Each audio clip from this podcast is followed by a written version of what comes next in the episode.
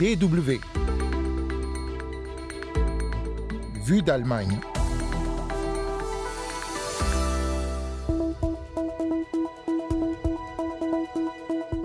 Guten Tag, bonjour, willkommen, soyez bienvenus dans Vue d'Allemagne. On se penche cette semaine sur la récente réaction très agacée, pour ne pas dire plus, de la Namibie face au soutien de Berlin à Israël. Cela réveille de mauvais souvenirs chez les descendants des Herero et Nama. On se penche sur le sujet dans un instant. Et puis juste après, rendez-vous à Munich. Retour sur l'exceptionnelle cérémonie d'hommage au Kaiser du foot allemand Franz Beckenbauer. En parallèle de cette cérémonie, notre journaliste Niklas Munch s'est rendu dans son quartier à Munich et vous verrez que là-bas, l'émotion est très grande. Vue d'Allemagne, Los Gates, c'est parti.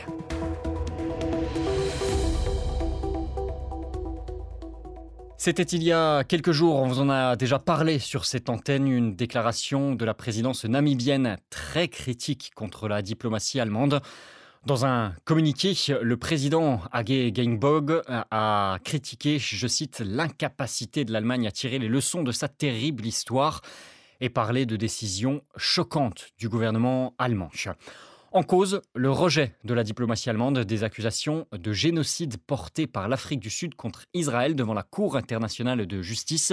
L'affaire est en ce moment entre les mains de la Cour. Mais avant même une décision, l'Allemagne a donc rejeté l'idée qu'Israël commettrait un génocide à Gaza. Le président namibien insiste donc et accuse ainsi Berlin de, je cite encore, d'ignorer les actes génocidaires et effroyables du gouvernement israélien. DW. Alors cette critique, on l'entend plus ou moins franchement et régulièrement dans de nombreux pays, mais elle vient là d'un État où l'Allemagne s'est rendue coupable de génocide. C'était entre 1904 et 1908, massacre d'au moins 70 000 personnes, des Herero et Nama à l'époque par les troupes allemandes. On le considère souvent comme le premier génocide du XXe siècle. Berlin l'a d'ailleurs reconnu officiellement en 2021, ce génocide, reconnaissance politique dans un accord entre les deux pays, accompagné d'une promesse d'aide au développement de 1,1 milliard d'euros sur 30 ans. C'est cela qui explique aujourd'hui pourquoi l'Allemagne a pris les accusations au sérieux et y a répondu. Nous désignons les crimes commis contre les héros et les Namas pour ce qu'ils sont, comme un génocide, mais nous rejetons l'assimilation historique de l'Holocauste à ce qui se passe à Gaza, a dit le ministère des Affaires étrangères allemand. DW. Alors comment comprendre et analyser tout cela? Eh bien il faut savoir que le président namibien a toujours défendu la cause des Palestiniens. C'est ce qu'explique l'analyste politique namibienne Raquel Andreas. S'il y a des éléments d'oppression, de colonisation ou des tendances impérialistes, ils ont tendance à les dénoncer. L'an dernier à l'ONU, avant les attentats du 7 octobre en Israël, la Namibie demandait d'ailleurs encore une fois devant l'Assemblée générale de l'ONU de faire respecter le droit à l'autodétermination des Palestiniens, position adoptée par de nombreux pays africains aussi. Mais l'analyste politique namibienne que vous entendiez à l'instant rappelle aussi que le pays est dans une année électorale. La présidentielle est prévue en novembre prochain là-bas et les déclarations du président adressées à l'Allemagne sont aussi un moyen de faire campagne, explique Raquel Andreas. Cette déclaration a atteint exactement l'objectif qu'elle s'était fixé. Elle a vraiment suscité un grand soutien de l'opinion publique pour le président. Raquel Andreas parle même d'une manœuvre stratégique car les propos critiques ont été publiés directement par le bureau présidentiel et non par les affaires étrangères comme c'est souvent le cas dans de telles histoires diplomatiques. Ainsi, le ministère qui se trouve en discussion directe avec l'Allemagne sur ces questions est indirectement écarté de ces déclarations. DW. Alors comment on réagit en Namibie à tout cela? Eh bien là-bas, le sujet fait débat aussi. L'experte que vous entendiez craint même que le président ait inconsciemment renforcé les tensions existantes internes dans le pays. Parce que les représentants des Rero et Nama se disent d'accord sur le fond avec les déclarations du président, mais regrette toujours l'accord conclu entre l'Allemagne et la Namibie dont on parlait sur le génocide du siècle dernier. Un accord qui ne va pas assez loin, selon eux. En effet, l'Allemagne a reconnu le génocide dans l'accord de 2021, mais ce génocide n'a jamais été reconnu officiellement devant une instance internationale.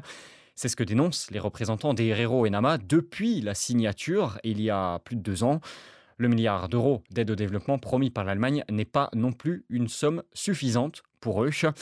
Ainsi, Nandi Mainzengo, président de la fondation Ova Herero en Namibie, est donc très sceptique quant aux déclarations de son président.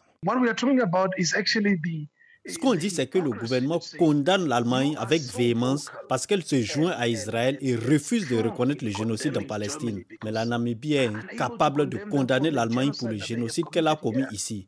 On soutient quand il nie le génocide des Herero et des Namas.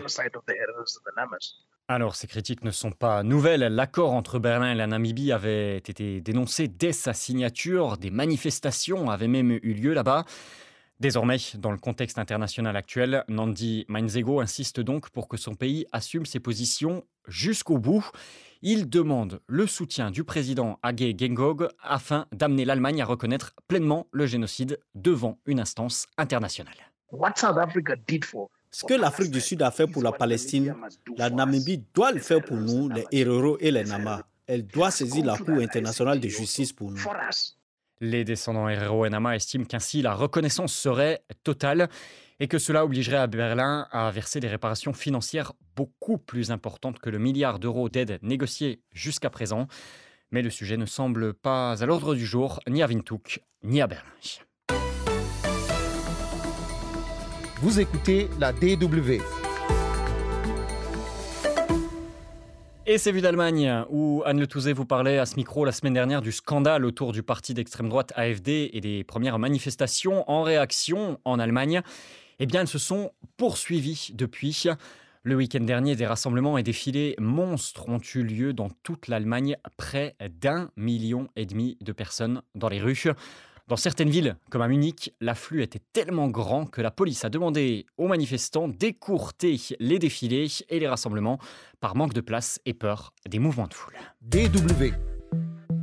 Et puis, c'est une bonne nouvelle pour les plus de 10 millions de personnes qui utilisent le Deutschland Ticket en Allemagne. Son prix restera à 49 euros toute cette année.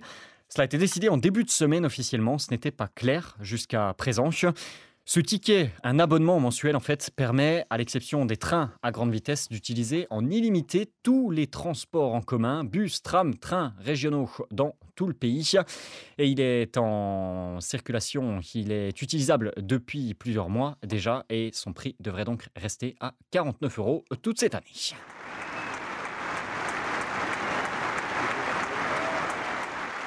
Vue d'Allemagne et les applaudissements que vous entendez ne sont pas pour le Deutschland Ticket mais pour euh, Franz Beckenbauer. C'était la semaine dernière à l'Allianz Arena le vendredi 19 janvier.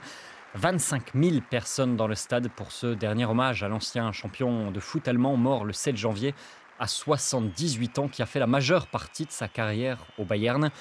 Carrière impressionnante. Champion d'Europe en 72, champion du monde en 74, Ballon d'Or 72 et 76, champion du monde comme sélectionneur en 90.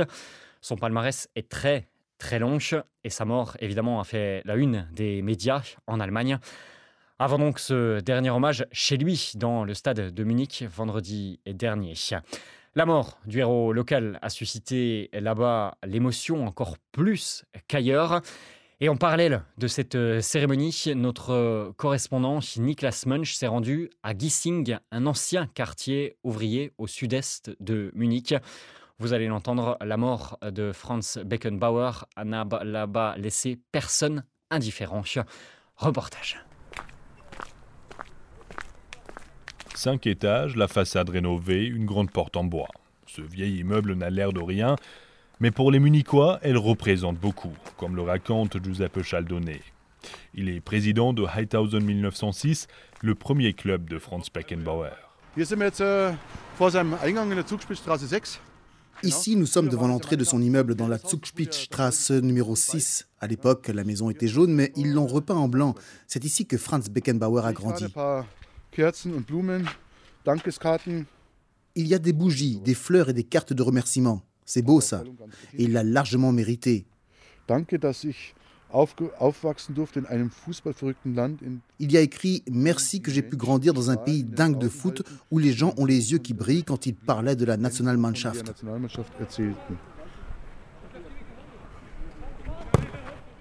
Juste en face, le terrain de foot où tout a commencé. Celui de Heithausen 1906, justement, c'est ici que Franz Beckenbauer fait ses premiers pas avec un ballon au pied. À l'époque, nous avions une clôture en latte et Franz Beckenbauer avait cassé quelques barres pour éviter de faire un grand détour par là. Ainsi, il a pu aller directement sur le terrain. Aujourd'hui, nous avons une clôture en fer, haute de 5 mètres, pour éviter que les ballons soient envoyés dans la rue. Et nous avons du gazon synthétique. À l'époque, c'était une pelouse, voire un champ. Dans les années 50 et 60, Kiesing était un quartier modeste. Beaucoup d'ouvriers y trouvaient refuge. À l'époque, on parlait d'un Glasscherbenviertel, un quartier aux vitres cassées. Un environnement qui a marqué Franz Beckenbauer. Jusqu'aux années 2000, il se rendait deux à trois fois par an à Giesing faire un tour dans son ancien club. Giuseppe Chaldone se souvient d'un homme qui n'a jamais oublié d'où il venait. Il était super accessible. On dirait un retraité qui veut faire un tour. Il n'a pris aucune allure. Avec les enfants, il a jonglé avec le ballon.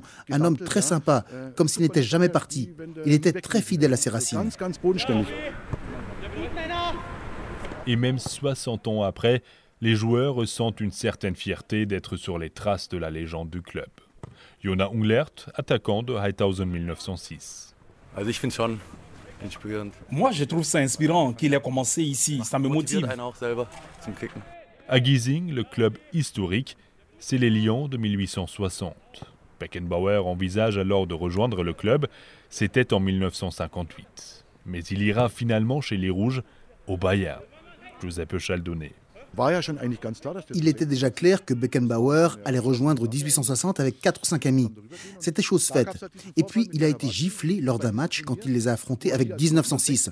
Après, il a dit Non, je ne vais pas chez des gens comme ça. Je vais au Bayern. Et au Bayern, il incarnera une époque. Il remportera le championnat, la Coupe d'Allemagne et la Coupe d'Europe. Son style de jeu, révolutionnaire.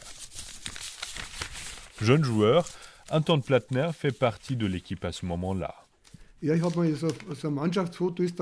Sur une photo de l'équipe, on le voit aux côtés de Sepp Mayer, de Gerd Müller et surtout de Franz Beckenbauer. Il se souvient encore de son talent extraordinaire. Il maîtrisait parfaitement l'extérieur du pied. Il était à droit des deux pieds. Il était différent de nous, très différent. C'était un autre niveau.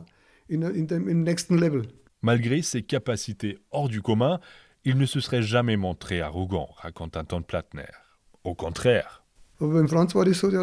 Franz nous a dit, à nous les jeunes joueurs, qu'on allait y arriver, qu'il fallait rester calme. Lui aussi, il serait passé par là, alors qu'il était en réalité beaucoup mieux que nous. Au bout de quatre ans, Anton Plattner arrête au Bayern au profit d'une carrière d'entraîneur dans le foot amateur. Mais leurs chemins se recroisent quelques années plus tard.